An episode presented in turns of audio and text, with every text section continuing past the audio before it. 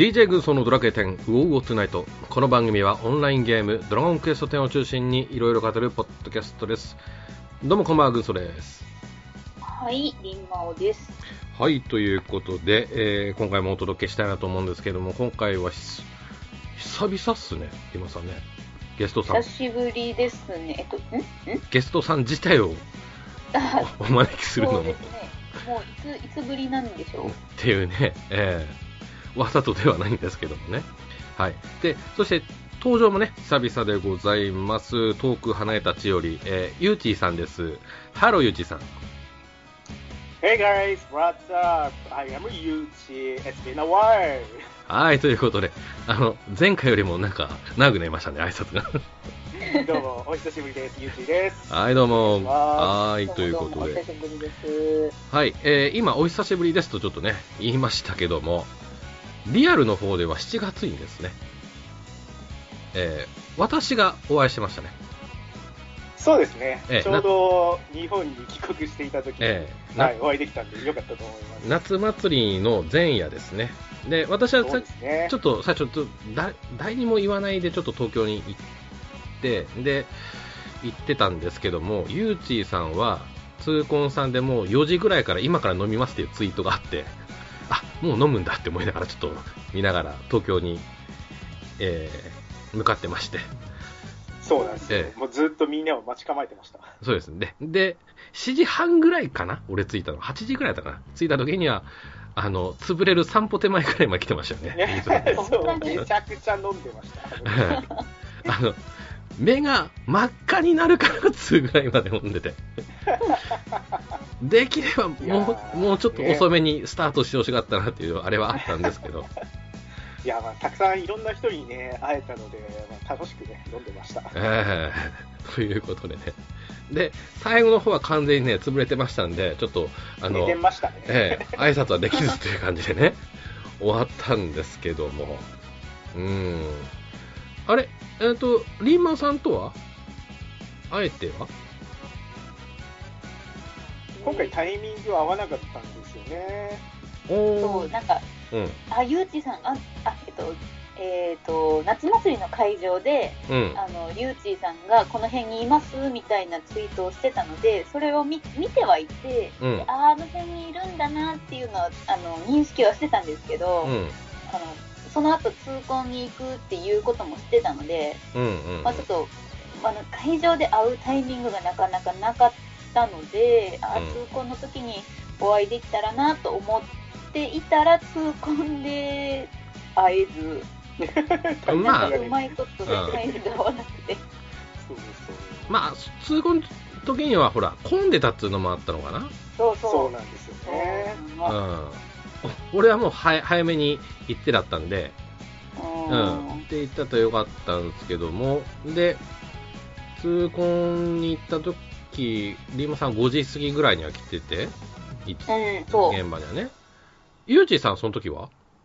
逆にその日はね、遅く行ったんですよ。混んでるって言ってたから、あ入れないかなと思って、うんわざと遅らしたんですよね。それがタイミングのずれ。あー、何時頃行ったんですか？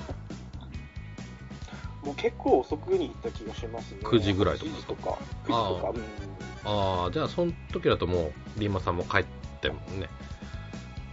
うん。そうね。あー、なるほどね。あー。まあちょっとすれ違いということで。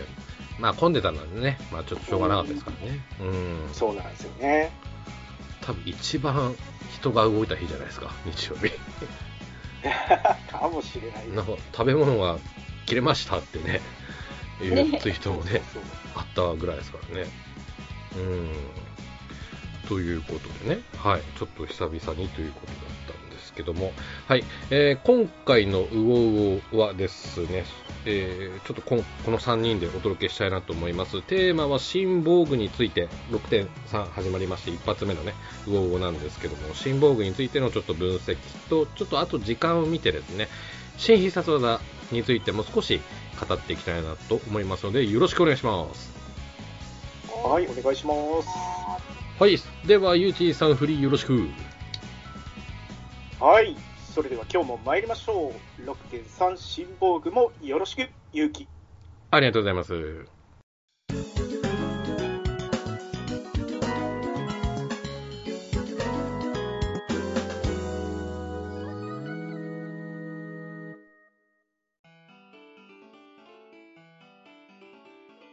はい、改めまして本編です。よろしくお願いします。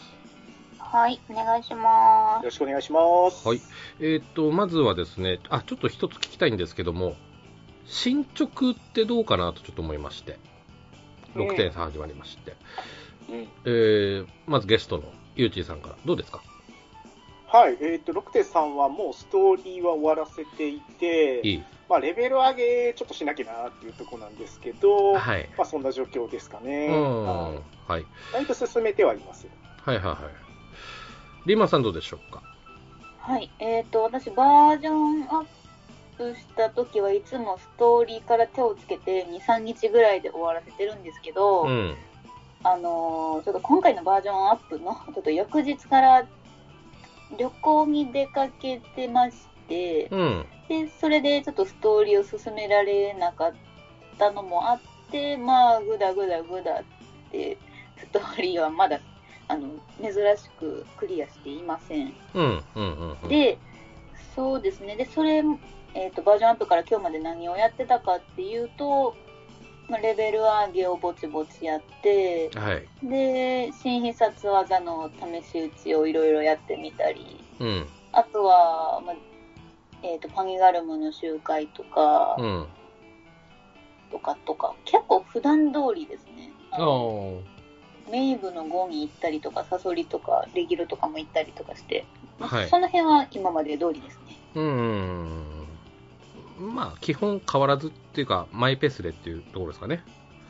そうですね。うんうんうんうん。なるほど。はい。えー私なんですけども、あの、まあ、先月、先々月もちらっと言ったんですけども、ちょっといろいろ忙しくてですね、えーうんあんまりイン忙しそインしてません。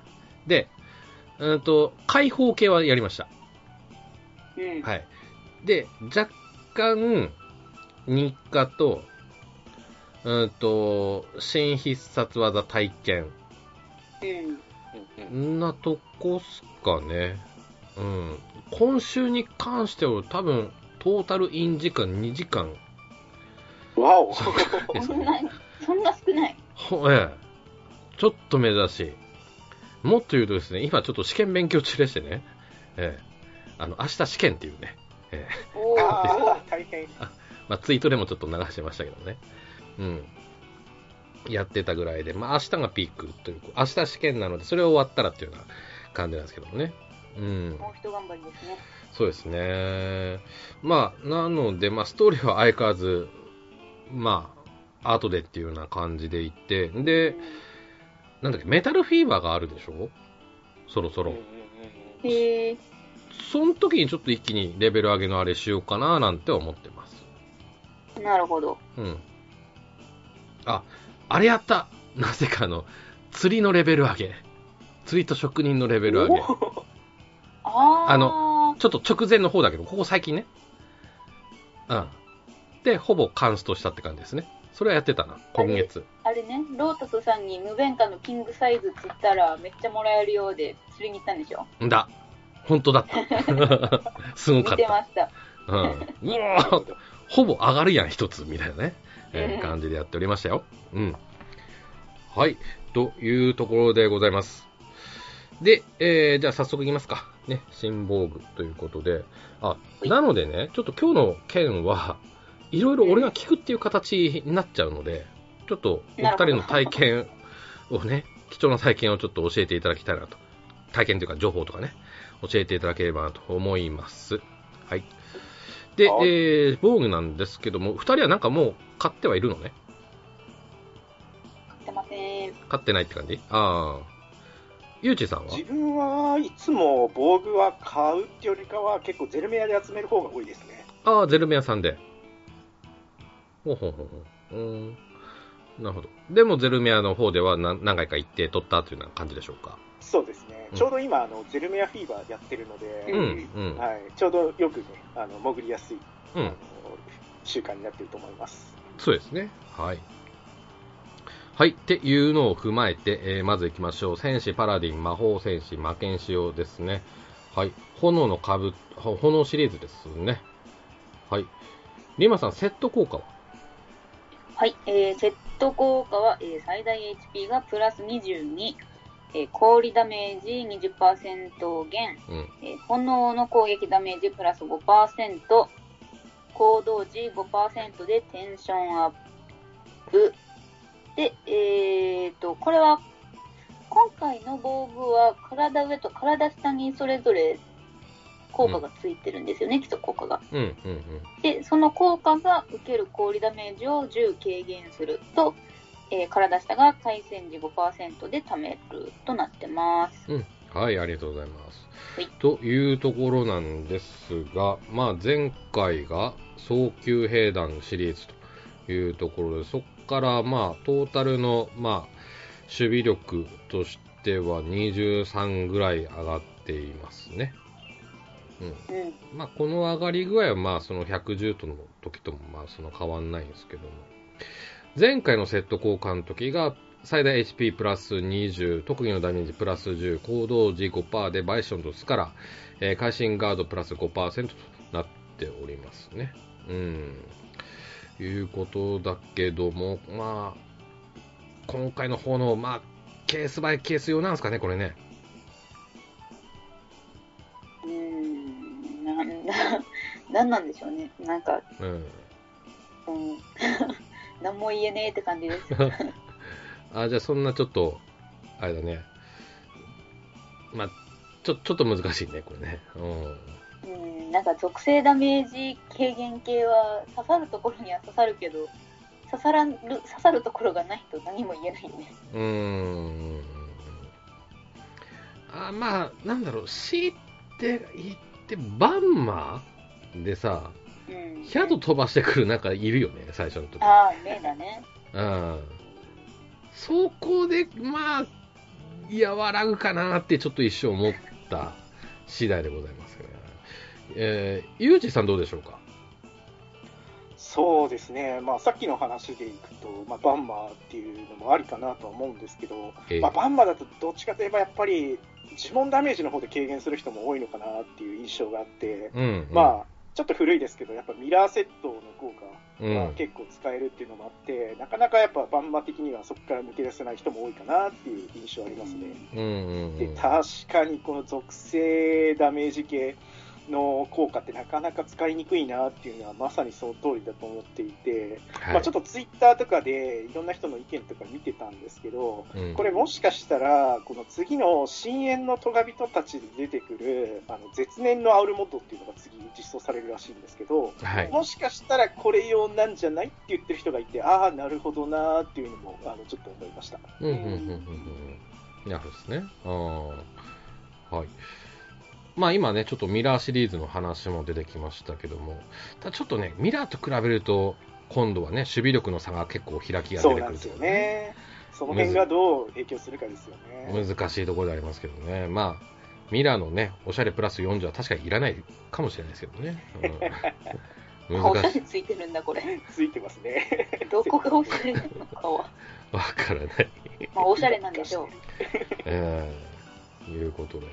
俺まだね、早急編なのはまだオシャンティーな感じもしまするような気がしますけどね。確かに。はい、というところで、まあ、俺はちょっとまだ買いじゃない、俺は買わないかなって感じですね。うん。今後に行きたいって感じやな。そうですね。それだったら、まあ今のところは早急兵団のセット効果の行動時5%でバイションとスカラっていうのをちょっと魅力的かななんて思いますね。そうですね。うん。はい。えーこちらよろしいでしょうか？はいいいですか？はい。はい。では次行きましょう。舞踏家バトルマスター魔物使い踊り子用ですね。天の冒険者セットでございます。セット効果。ゆうちさん説明をお願いします。はい、えーこちらのセット効果は攻撃力プラス9、最大 HP がプラス16、うん。行動時5.0%で倍切ると、会心率と呪文暴走率がプラス1.5%、会心時と暴走時のダメージがプラス100ですね。はい。で、えー各部位の、えーと基礎効果もついてまして、体上には、えー回戦時5%で必殺チャージ、はいえー体下の方には回戦時10%で倍切るとという効果がついてます。はい。うんといったったところですね。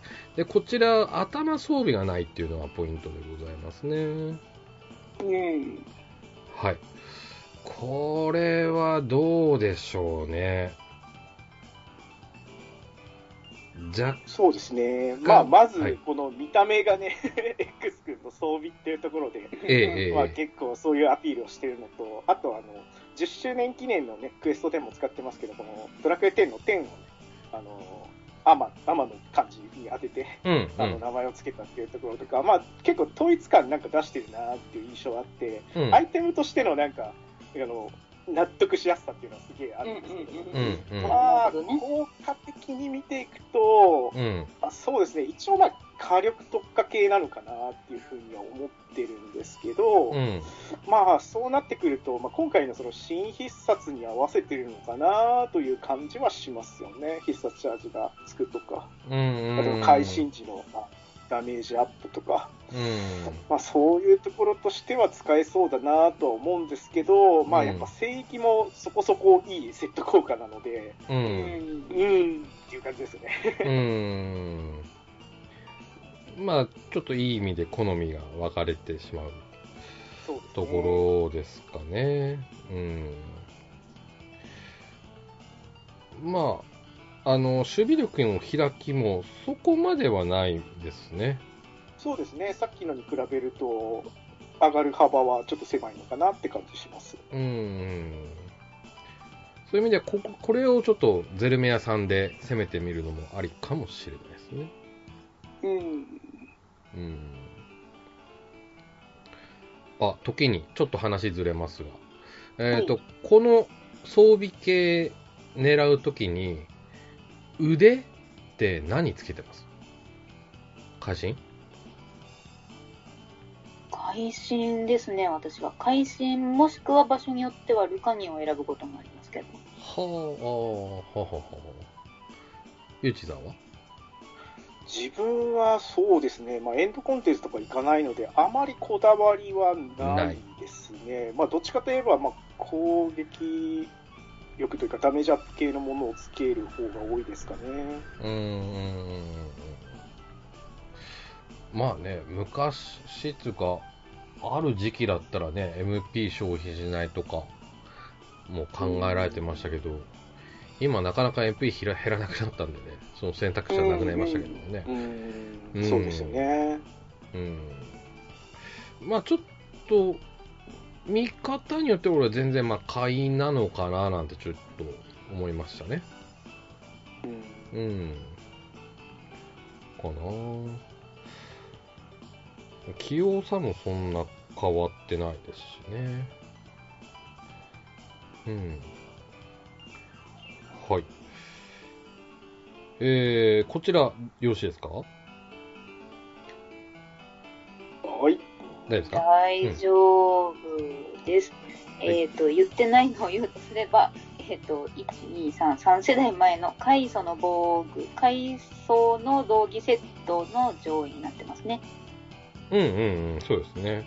はい、で、階層の防具は、まあ、一部でもあのまだ愛用されてた防具だったので、あーまだ、ね、すごく息の長かった防具ですけど、今回乗り換えっていう人も多いかと思います。ちなみに防衛軍ですごい着られてる防具でした。うん。うんはいなるほどまあ、こっからとね、もう、守備力の差が41ぐらいありますからね。これでかいですね。うーん。まあね、ここでまた守備力が、あの、まあ、大きく関わってくるような、この間のルルベランギスも守備力の調整がすごくいい具合に調整されてたので、まあ、その時みたいにまた次のボスでね、うん。うん。守備力がいくつないと死んじゃうっていうようなことがあれば、またこの防具も必要になってきますね。そうですね。うん。うん。はい。はい、えー、では次行きましょう。盗賊魔法戦士道具使い海賊用でございますね。漆黒シリーズでございます。えーこちらはズボン、下がない、体下がないっていうパターンになりますね。セット効果。これ私いきますか。最大 HP がプラス14、器用さがプラス75、コマンド間隔がマイナス0.5秒、必殺チャージ率がプラス1、必殺チャージ時、2かわしがプラス10%。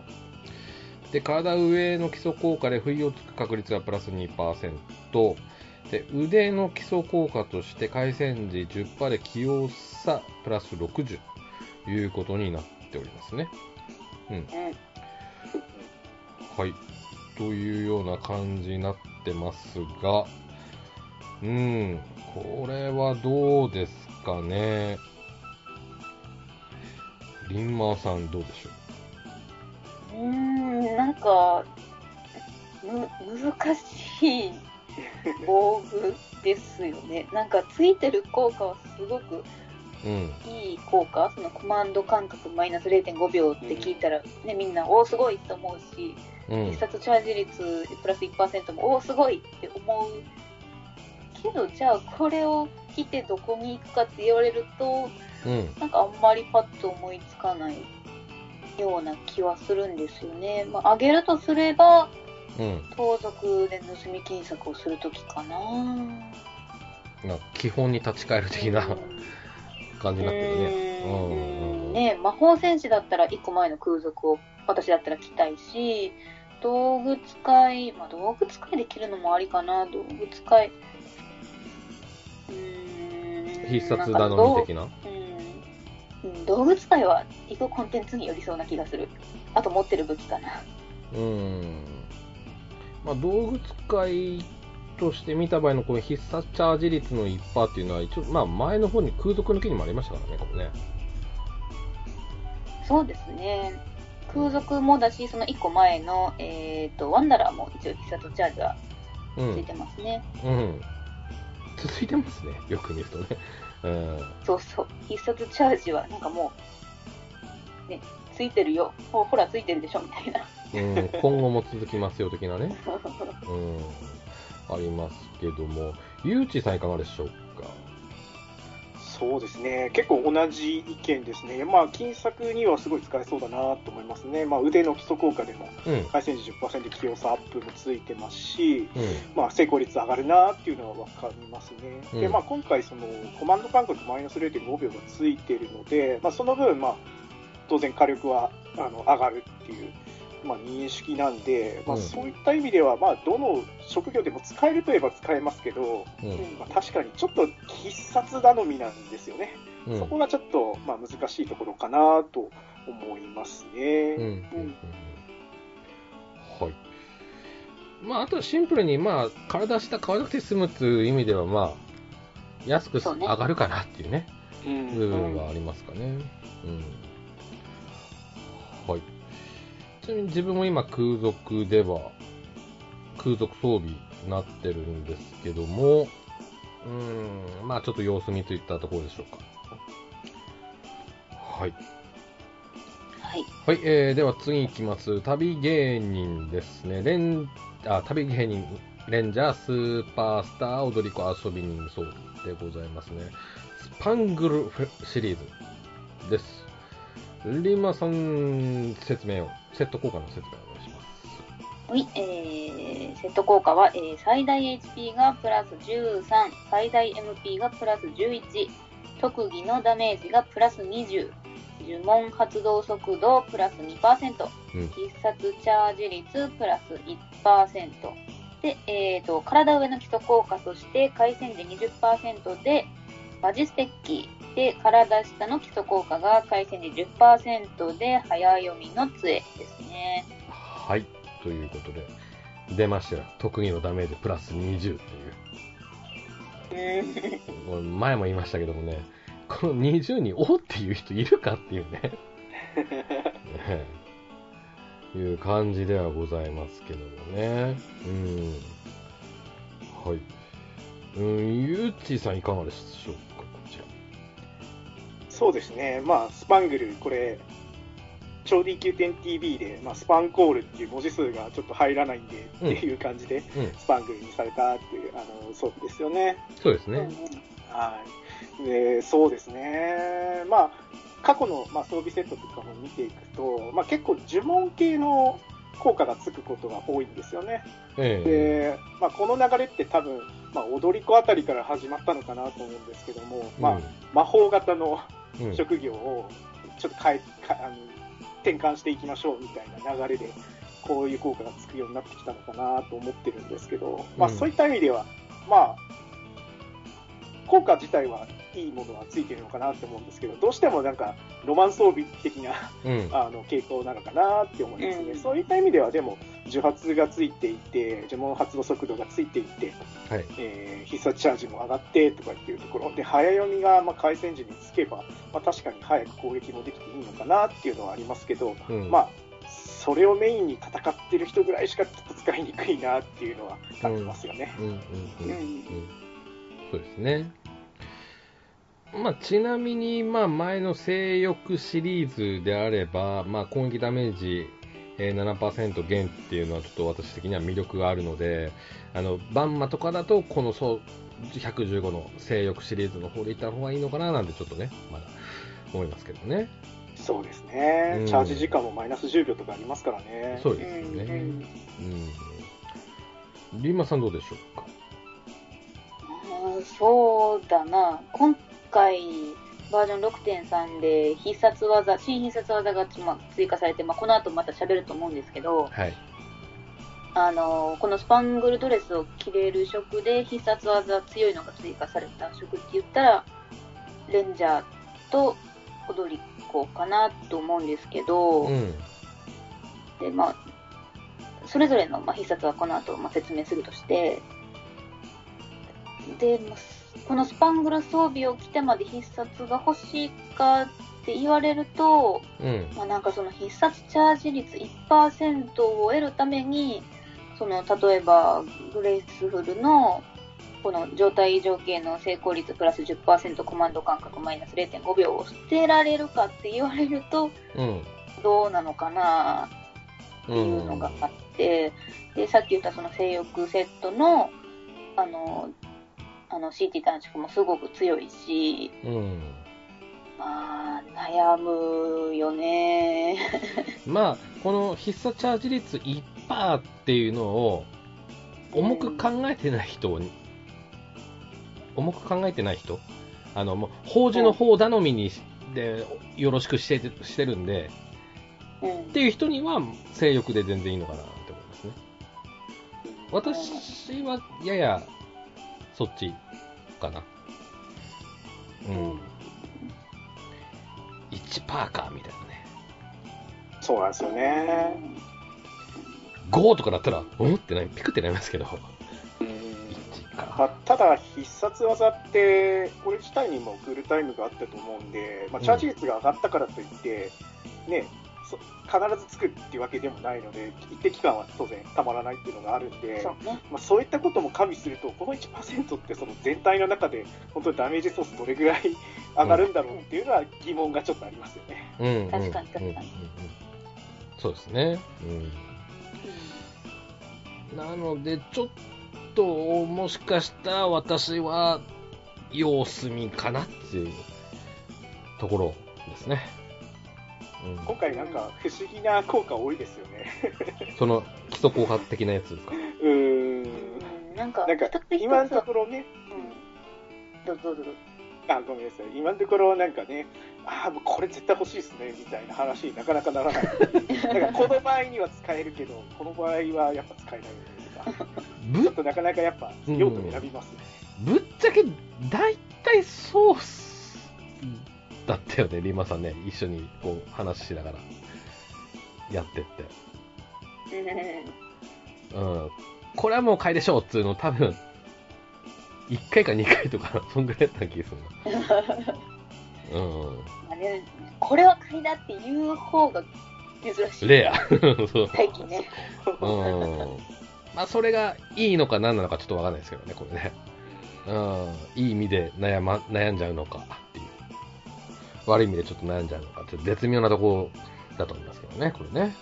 うん。一応私は様子見です。はい。はい、えー、じゃあ次いきますか。はい、えー、魔法使い、僧侶、賢者、占い師、天地、雷鳴師、デスマスター用ですね。はい、えー、不思議シリーズです。セット効果、ゆうちさん、お願いします。はい、えー、セット効果は最大 HP がプラス10。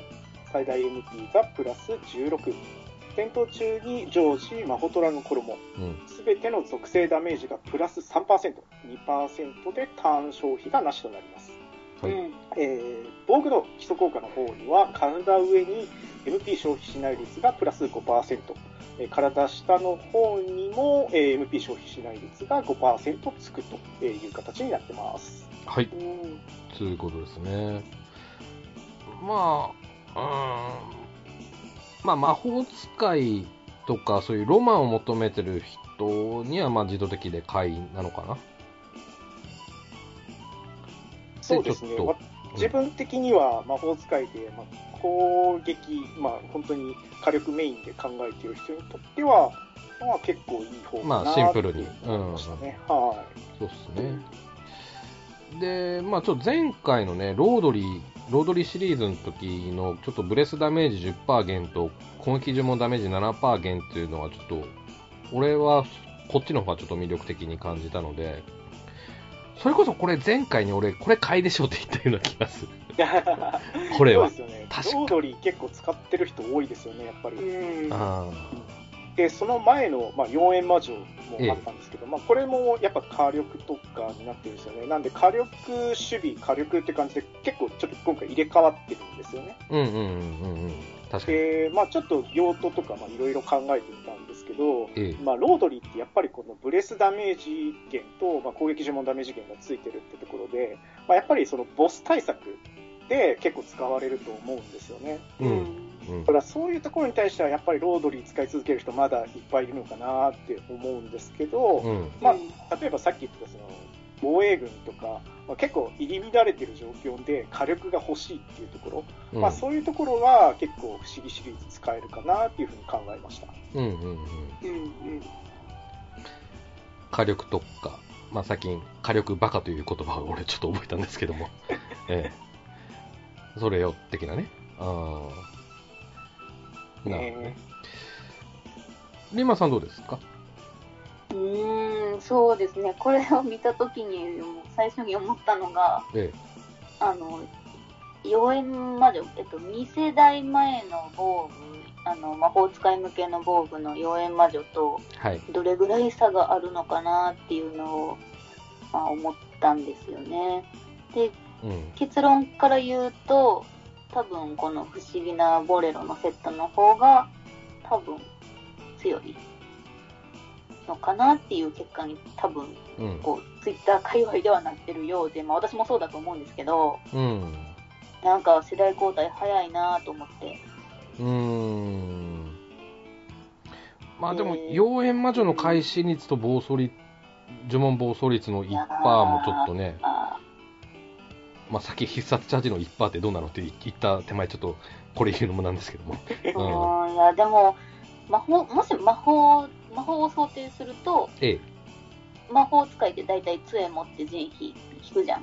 うん。ってなってくると、ほぼほぼっていうか、もう100%暴走するから、まあ、腐ってくる効果なのかなって思うし、うん。うん。うーん、まあ、そうじゃない場合、その探検魔法とかは、まあ、まだ有効にはなってくるのかな。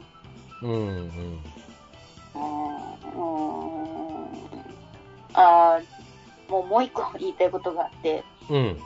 この不思議なボレロのセットは、うん。私が思うに、うん。初心者におすすめしたい防具ナンバーワンっうん。ていうのをもうずずっと初日から思ってます。うん。なんかね、どこに行くにしても腐らない効果うん。だなって思うので、うん。そうですね。属性ダメージが全てになってるっていうところもうん、ポイントかなと思います。まあそういった意味ではあれですよね、その魔法使いだけに限らないというところもそうですよね。まあ賢者としても使えるし、あの、まあデスマスでも確かに使えたりしますね。うん。うん。うん、そうそうそうそうぜ全部で腐らないんだよね。うん。占いでも天気でもね。そっか。これ属性ダメージ扱いになってるんで、天地の特技にも全パターン対応できるってこそうとですよね。そうそうそうんだ占い師もそうかな？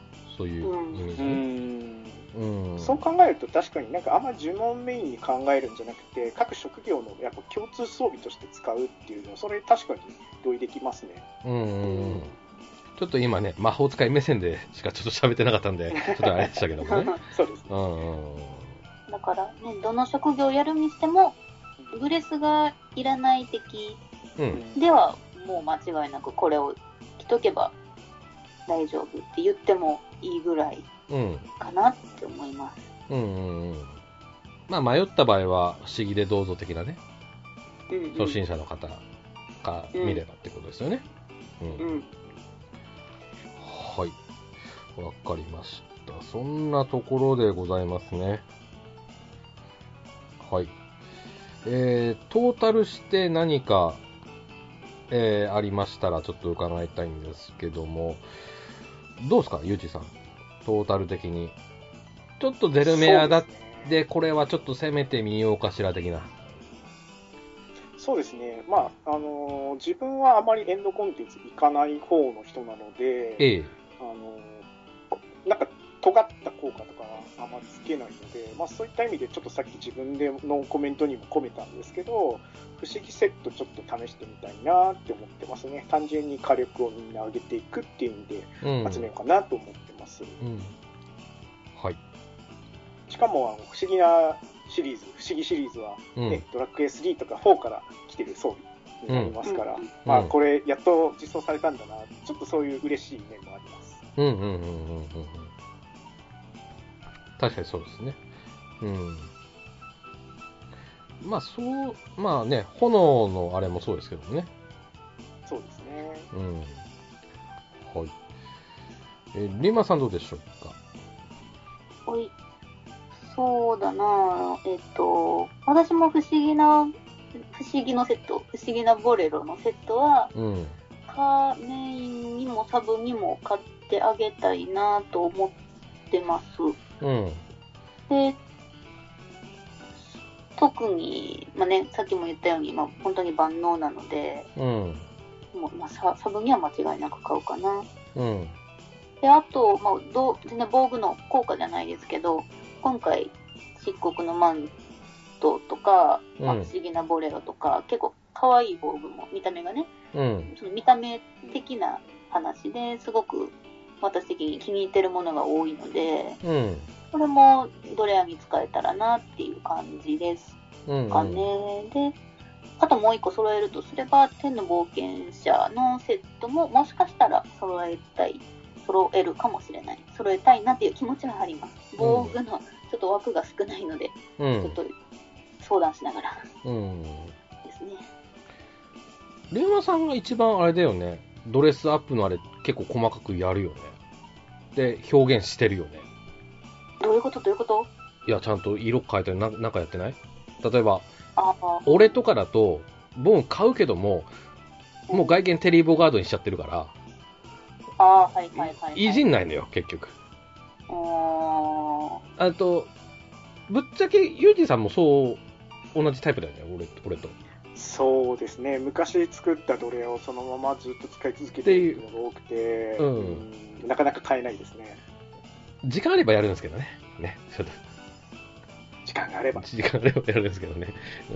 ううん。で、リーマさんのあれ、たまにこう、ツイッターとかあれで見てると、結構変えてるとか、いじいじってるあれするなっていう感じで印象あって。んそうね、結構姿見でいじったりすること多くて、うんまあ、そのドレアに至るかどうかっていうのはまあまた別の話ですけど、結構新防具が出るたんびに姿見でいじってみて、ああ、これいいなとか、こう、色変えてみて、で、うん。あの、既存のドレアをちょっとこうリメイクしてみたりとかは結構やりますね。うんうんうんうん。なるほどですね。うん。で、ちょっとね、思いましたけど。ちなみに、あの、不思議シリーズなんですけど、もし俺ドレアする時間あったら、俺これ全部黒にしたいっていうのがあります。おー、真っ黒。理由、えー、リンマさんわかります？えー、えー私ヒヒント、ヒント大の大冒険です。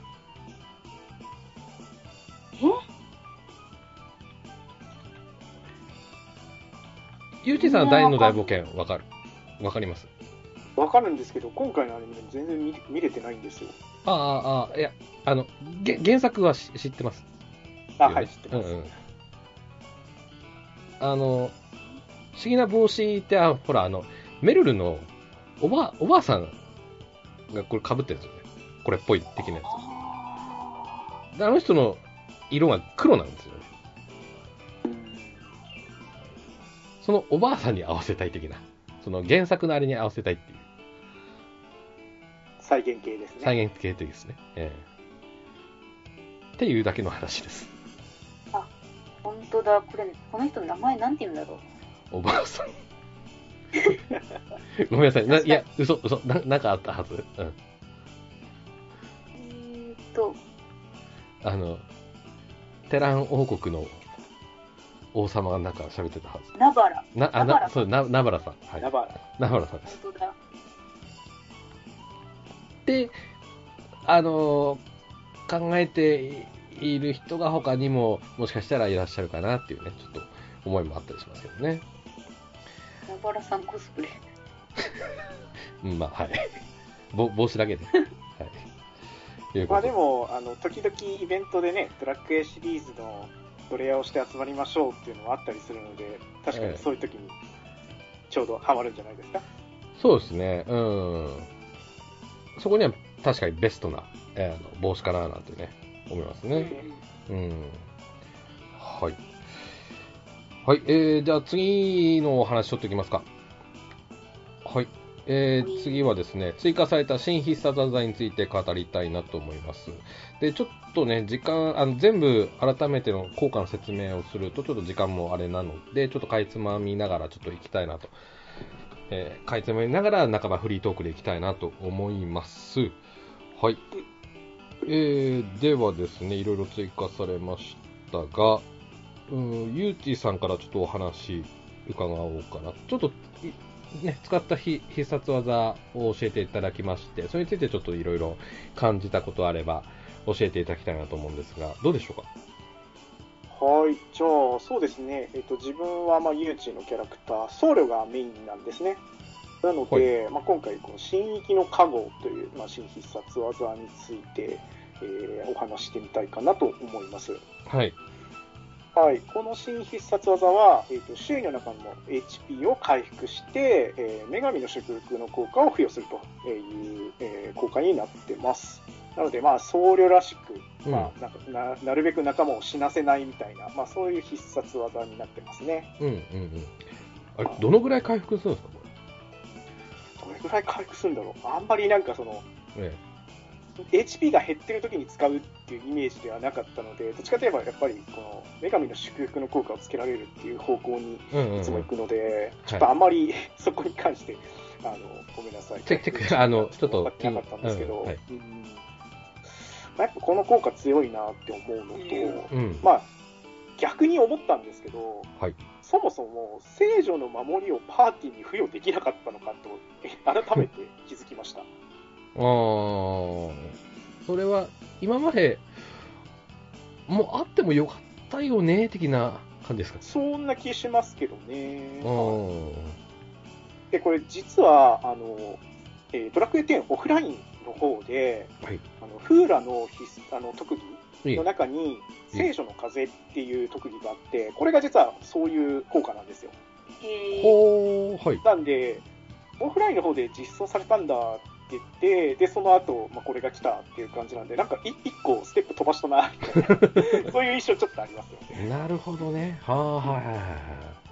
うん。だから、なんか、まあ、わからないですけどね、次のそのスキルが増えた時とかに、まあ、もしかしたらできるのかもしれないですけど、うん。まあなんか、うん、そういうのもあってもいいなと思いましたね。まあうん。確かにそれがね、いつも使えると、ちょっと確かにまたそれはそれで強すぎるのかなっていう気もするので、うんまあなかなか難しいんだと思いますけども、まあそれで今回は必新必殺技でこういう効果が来たのかなって思いました。うんうんうん。なるほど。はい。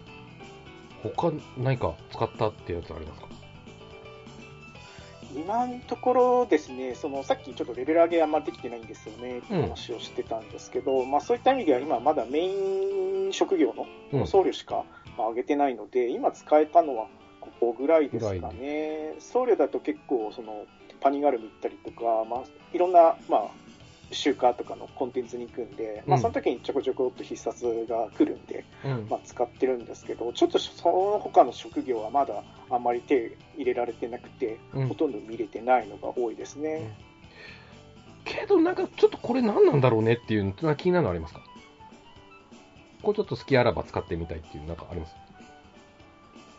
うーん、そうですね。あの、見た目結構面白いのとか、いいのとか、ええまあ、多いと思っていて、うんまあ、やっぱり言及するなら、まあ、魔法使いのメドローアはやっぱ外せないのかなと思いますし、えまあ、あとね、まあ、ここんなんあったのかっていう天地雷鳴士の主役召喚とか。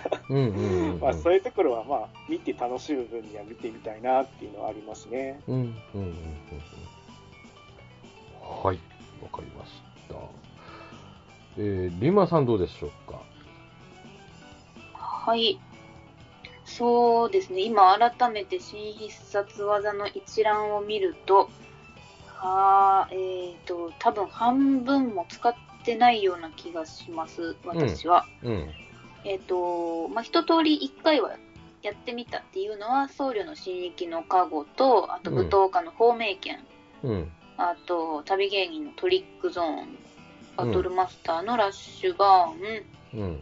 えーレンジャーのアヌビスアタック、えースーパースターの銀幕の世界、うん。道具使いのアブソリュートレイ、天地雷鳴士の主弱召喚、えー魔剣士の魔剣解放かな？半、多分半分ないですよね。うん。そんぐらいかな。うん。まあ、だ、だいたい、まあ、同じぐらい使ったかなと思うんですけど、まあ、この中で一番記憶に残ってるのは、うん。旅芸人のトリックゾーンで、はい、はい、はい、はい。これ、まあ、使った人ってか、まあ、見たことある人は、あの、まあ、動きわかると思うんですけど、これ、なんか、トリックゾーンで使うと、まあ、ターゲット指定して、あの、自キャラがね。タンバリン持って、こう、タンバリン叩きながら、なんかポインポインポインって言いながら、なんか、めっちゃ踊って最後タンバリンめっちゃシャラララランって振るんですよ。いいじゃん。うん。後で動画見てください。うん、まあ、た、た、試すよ。うん。これね、めっちゃ面白いよ。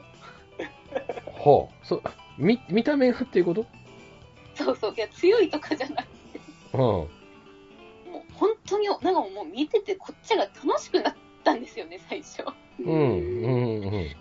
で、もうなんかもう、いやもう本当それだけです。もう、いや、いや、嘘嘘嘘。あの、敵がゲームが入るような敵だったら強いですよ。強いけども、そういうの抜きにして、もう効果音に度肝を抜かれて、私が。あ、そう。へえ。そうへえへえ。もうね、いや、本当に使ってほしい。もうこれ大好きです、私。あー。自分まだ使ってないですけど、今のリンマオさんの説明を聞いてるだけだと、なんか遊び人の必殺技かなっていう印象を受けるぐらい、なんかちょっと面白そうなんですね、演出が。まあ、ね、一応芸人ですからね、こっちはね。ああ、そう、確かに。うん。うん。そう、なんかね、タンバリン持ってる自分のキャラクター、マジで可愛いからおすすめ。ほう。おー。はい。他は？で、はい。他、冷たいな。いやいやいやいや、ちゃんと受け止めましたよ、気持ちは。はい。はい。はい。他は、そうですね、意外といいなと思ったのが、動物界のアブソリュートレイで、うん。まあ、いやさい、最初はね、いや、動物界にダメージ求めてないけどな、と思ってたんですけど、うん、うん。あのーあ、必殺チャージした時って、うん。必殺技1個使った後、もう1個も使えるじゃないですか。うん。そうそう。うん。で、それもまずびっくりして、うん。うん。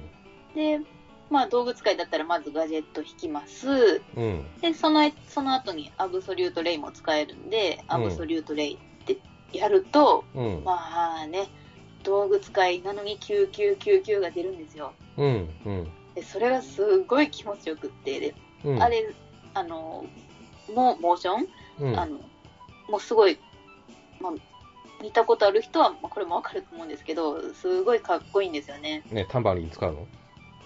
あ、これ、そこ使わない？使わない使わないね。これはタンバリン使使わないですけど。あ、そうですか。道具使い。うん。ええ道具ですけど。はい。いや、もうわ私だけタンバリンかもしれない。うん。まあまあ、えそうそう、かっこいいのと、あとこれ、ルカギが入るんですよね。えっと、敵対にダメージ与えて、ルカギ2段階、ディバインスペル2段階っていうのがあって、うん。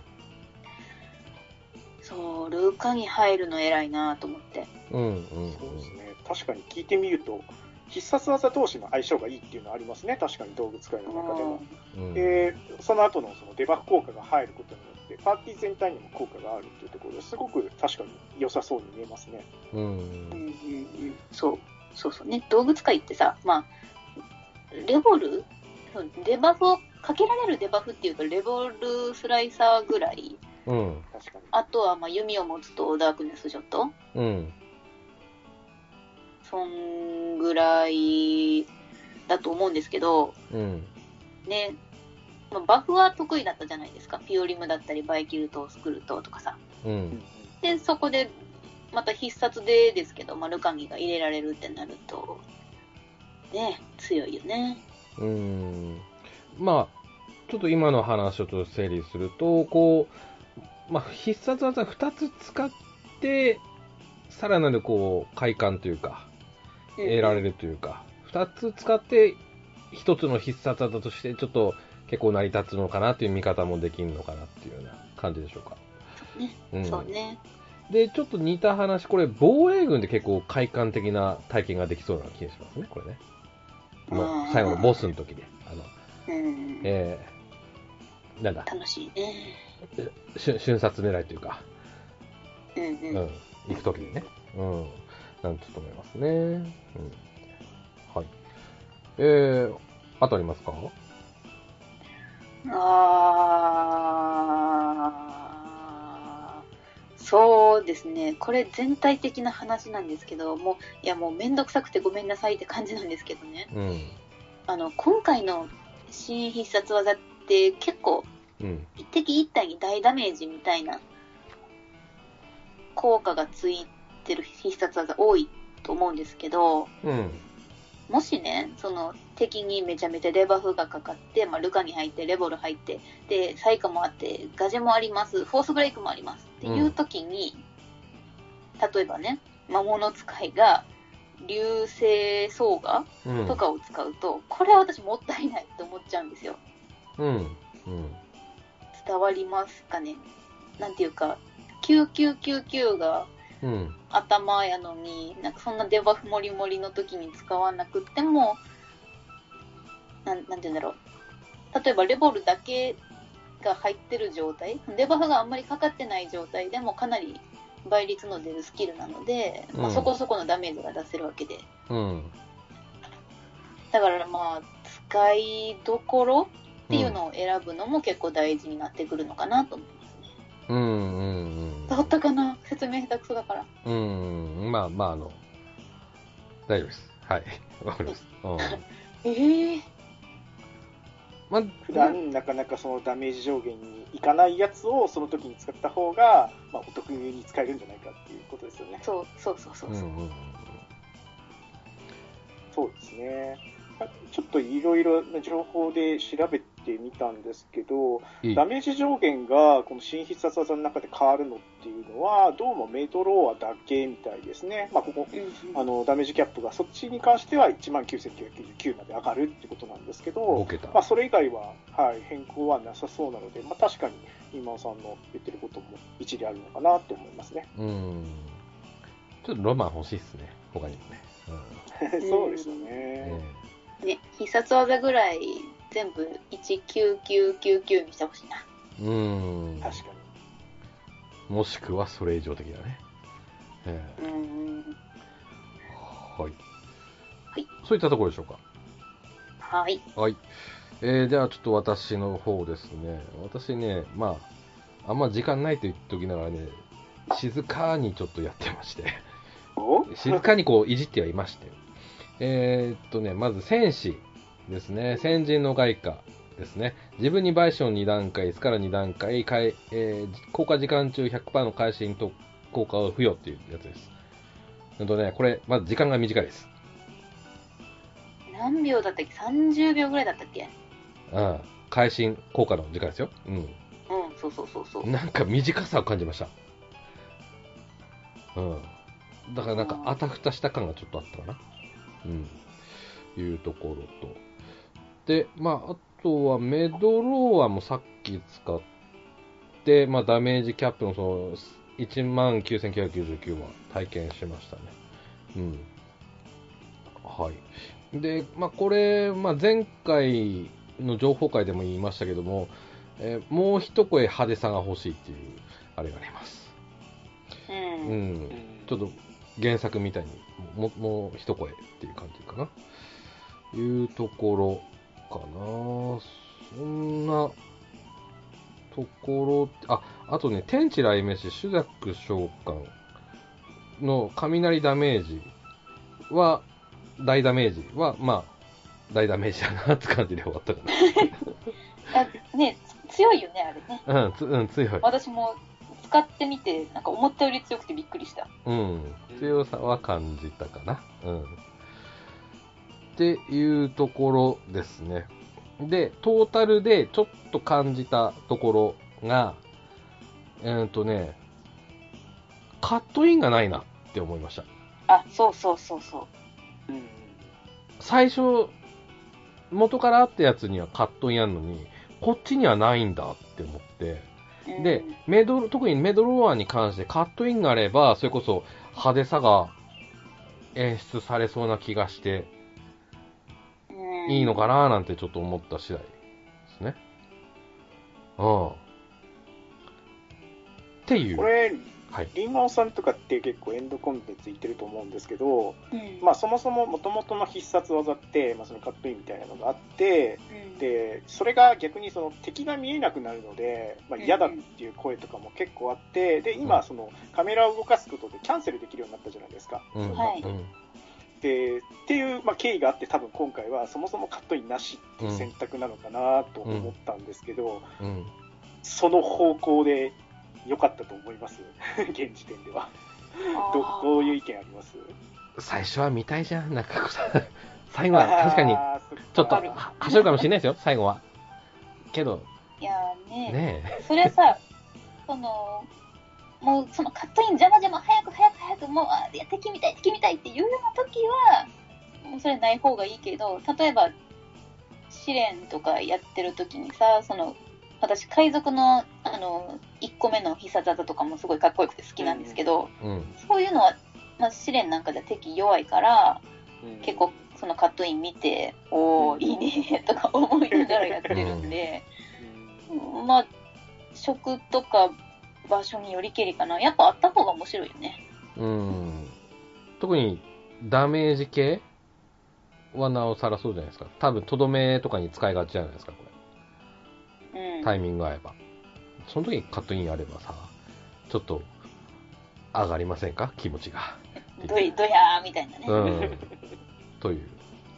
格闘ゲームとかもそんな感じですもんね超必殺で締めたいみたいな、そうです、そうです、そうです。そうですうんえね確かに。それ、それこそ必殺やな。うん。なので、ちょっとカットインないのがちょっと残念でした。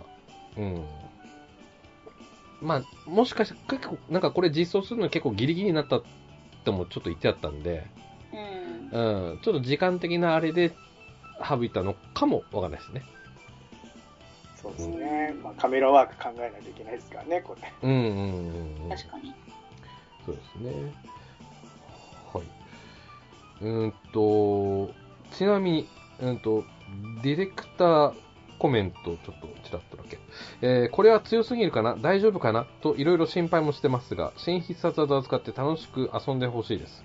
特技や既存の必殺技とのシナジーを試したり、えー装備やアクセサリーを見直して職業の新たな可能性を探ってみてください。新必殺技は独自のチャージタイムを持ちます。かっこチャージタイム0秒のものもあります。これにより既存の必殺技とは一部挙動が異なります。ということですね。うん。うん。まあ、シナジーを試してくれっていうのはさっきのリーマーさんの話ですね。道具使い。ね確かうん。いうところですね。うん。はい。といったところでしょうか。はい。はいということで、今回は新防具の分析と新必殺技についてちょっと体験したことをお話ししてみました。はい、エンディングです。ということで、久々のご出演、ゆうじさん、ありがとうございました。いえいえ、こちらこそお邪魔いたしました。本当久々でしたね。前回230何回とかでしたもんね。えっ、とね、そう、えっ、ー、と、258回ですね、うん、その時あの配信の話とかをしたんですよね。ああ、しんちゃんさんそうそうそうそう、えー、しんちゃんさんと一緒にやって、で、えー、それがね、去年の4月なんで、ちょうど1年半ぐらい前ですね。すいませんでした、お待たせしまして。いえいえ、とんでもないです、本当に。いや、えー、いつもあのお声かけいただいてありがとうございます。はい、先ほどもね、ちょっと拝見しましたけども。はい。えっ、ー、と、まあ、ちょっと次回予告の話にちょっと若干つながるんですけども、次回予告が、えっ、ー、と、DQ10 オフラインについてちょっと語りたいなと思いまして、で、ゆうじさん先ほどね、あの、この収録の少し前にオフラインのね、配信されてましたけども。そう、実はちょうどさっきそのオフラインをクリアしたとこなんですよね。えー、あ、クリアまでされされたんですね。はい、あの、行きました、なんとか。ええーで、そこでちょっとね、あ、ゆうちさんオフラインやってるから、来、次回どうかなってちょっと一瞬思ったぐらいだったんですけども、ええ。あの、ちらっとだけちょっとお話聞きたいんですけども、どうですか、オフライン？はい。そうですね、まあ、自分の印象からすると、やっぱりオンラインをやっちゃってて、まあ、今のオンライン結構、まあ、自分も気に入ってるし、うん、楽しく遊んでるっていうところもあるので、まあ、やっぱちょっとオフラインに対しては結構変わったところがやっぱ多いじゃないですか。でまあ、それはその自分たちみたいなそのオンラインを一生懸命やってるような人に対しての、まあ、変更点ではなくて、うん、まあ、やっぱオンラインを経営してきた人が遊びやすいようにとか、まあ、そういうの目線で作ってるものなので、まあ、そこに対してなんかこれはやっぱダメだよねっていうのはなかなか言いにくいんですけど、うんうん、まあ、自分からするとちょっと変わりすぎてとっつきづらいなっていうのは正直ありますね。ただやっぱりこの開発目線は正しかったのかどうかっていうのは、あの売上の方にも出てるのかなと思っていて、うん、まあ、実はこれもう全体で30万本以上売れてるんですよね。うん、でこの数字の中にダウンロード版の数字って入ってないので、うん、まあ、シリーズの売り上げとしてはね、確かにそんなにたくさんではないっていうふうに思うんですけど、うん、まあでも、このオンラインが今、このサービスしている状況の中で出たこのオフラインっていう、はいまあ、いわゆるちょっとリメイクに近い形ですよね。はい、っていうのが、まあ、これだけ売れてるっていうのは、意外にすごい良かった反応をもらってるんじゃないかなっていうふうにあの見ることもできると思います。うん。あの、ツイッターでも結構盛り上がってたの俺見かけましてね。そうですね。ねうん、うんあとやっぱり今までオンラインやってなかったですっていう人が買ってるパターンもやっぱよく見ますよね。だから方針としてはやっぱ合ってるのかなという感じはしました。うんうんうん。なるほどですね。ああ。はい。ということで、あのまあ、ちょっとね、次回ちょっとオフラインについて、あの、アトムさんもややってて、うん、うん、ちょっとアトムさん目線のちょっと感想も伺いたいななんてちょっとね、えー、思っている次第でございます。いいですね。楽しみにしてます。はい。えーと、そして、そして、えーと、先ほどもお話ししました、えー、ゆうちーさんの、えー、配信ですね。えー、ちょっと宣伝をね、ちょっとお願いしたいなと思うんですけども、えー、配信内容、配信時期、配信スペース、あ配信ペースですね。はい、など、えー、お話ししていただければなと思うんですけども。ありがとうございます。では、お時間をいただいて。えー、YouTube チャンネルですね、えーと、ゆうちのドラクエライフっていうチャンネル名でやってます。えー、最近はですね、ちょっと忙しくなってきちゃって、うん、毎週日曜日の朝6時にですね、えーと、はい、朝活の配信っていうのをやっていて、はい、まあ、みんな結構ダラダラしちゃいがちな、まあ、日課とか、えー、週課とかのコンテンツを、まあ、更新時間からえー、みんなで一緒にやろうっていう形で、えーと、はい、配信を進めてますので、まあ、よかったらそちらに参加してコメントをお気軽にいただければなと思ってます。よろしくお願いします。基本的に日曜日とかですよね。平日はそんなでもない、ね、日曜の朝6時の週間更新のタイミングでやるやる感じですよね。まあ、ずっと続けていて、そう、平日の普通の日はちょっとさすがに難しいので、ええまあ、ちょっとお昼ぐらいですかね、に、まあ、ちょっと時間作ってやってるっていうとこも、あのうん。結構あるんですけど、ええはい。ええ。あの、某どなたの方みたいにこう、アルコールは入っては？あれね、実は今まではええ。結構え飲みながらやってたんですけど、えちょっと最近、その忙しくなってしまって、はいあの夜にちょっと用事があるんですね。え、えなんで、ちょっとお酒が飲めなくなってしまって。、あ、はい、最近かなりええお酒のペース減らしました。いらっしゃいあ、じゃあ基本的にはノンアルコールユーチーさんで言ってる感じですね。そうですねあ、ココーラユーチーで言ってます。こえっ、と、そっちだとコークになるんですか？ここコーク、コークコークですね。あ、なるほどね。あ、いうことで。あ、はい。でも結構配信時間長いですもんね。そうですね、やっぱ最近、その日課とか週課って、まあ、どんどん追加されていくので、増えちゃうんですよね。ええなんで、まあ、確かに、まあ、大体その朝6時から始めて、え一通り1キャラだけでも終わらせるのが、もう大体4時間ぐらいかかっても、10時、11時、えうん。お昼になっちゃってますね。うんうんうんうん。そうですよね。俺、いつぞや、ちょっとウォーで話したんですけども、プレイ時間がちょっとへ減ってて、あの、体力的に。うんに俺も最長でだい大体2時間なんですけども、ゆ、ゆうちゃんだと大体3時間、4時間とか結構ね、長丁場で。そうですね。でもやっぱり、その、さっき言ったように、その、日曜だけしかできないみたいな感じになっちゃってますね。うんその日は、すごい時間確保して、たくさんやるんでやっすけてるっていうど、。うん。っうんですね。ああ。そうですね。あの、リンマオさんもよくあの参加していただいて、いつもありがとうございます。軍曹さんもね、あの、応援によく来ていただいて、あのいただいていただいてますので、いつもありがとうございます。ええありがとうございます。久々にちょっと、こん先ほどの配信ではちょっといじらせてもらいましたけどね。ありがとうございます。はい。リンマさんもね、さ、さなんか、ね、こうコメント入れてるのを見かけますけど。そうですね。もう、なんだろうな。えそう、集荷って本当にもう作業感でやるけどさ、それをやっぱり人と一緒にやれるっていうのが、やっぱりね、楽しいしありがたいし。えうん。で、ね、日曜日の朝、早起きして、ドラクエスに乗って、すごいなんか、おーいいことしてるみたいな。印象があると。そうそう。っていう目線でちょっと拝拝見してるっていうような感じでしょうか。そうですね。もう本当に毎週お世話になってます。ありがとうございます。こちらこそ。はい。ということで、えー、ゆうちーさんの YouTube ライブ配信毎週日曜日ということで、えーぜひぜひチェックしてみてください。はい。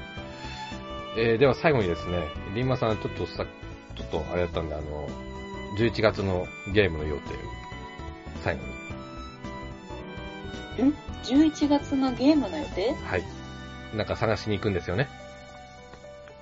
えーと、ごめん、何の話だ？えっ、と、あれを探しに行くんですよね。ポ、ポ、ポ、ポポケモンえーポケモンを探しに行きますって感じですねポケ。モンスターが11月18日に発売されますので、3週間後ぐらいには私はドラクエにインしてないかもしれません。ポケモンを探しにちょっと出かけてきます的なね。はい。はい。感じでございますね。まあ、それまでにはストーリーとかを終わせる感じかなドラクエ、そうですね、。なんとかできれば今週、来週ぐらいにはうん。進めきれたらなと思ってますっていう感じですねが、うん。はい。はい。ということで、冒険でおりました。ということで。はい。ということで、えっ、と、私もですね、ソソニックフロンティアで旅に出るかと思いますんで、はい。よろしくお願いします。えー、ということで、はい。今回はですね、ゆうちーさんをゲストにお迎えしてお届けしました。ゆうちーさん、ありがとうございました。ありがとうございました。ありがとうございました。はい。それではまたお会いしましょう。では、さよなら。さよなら。さよなら。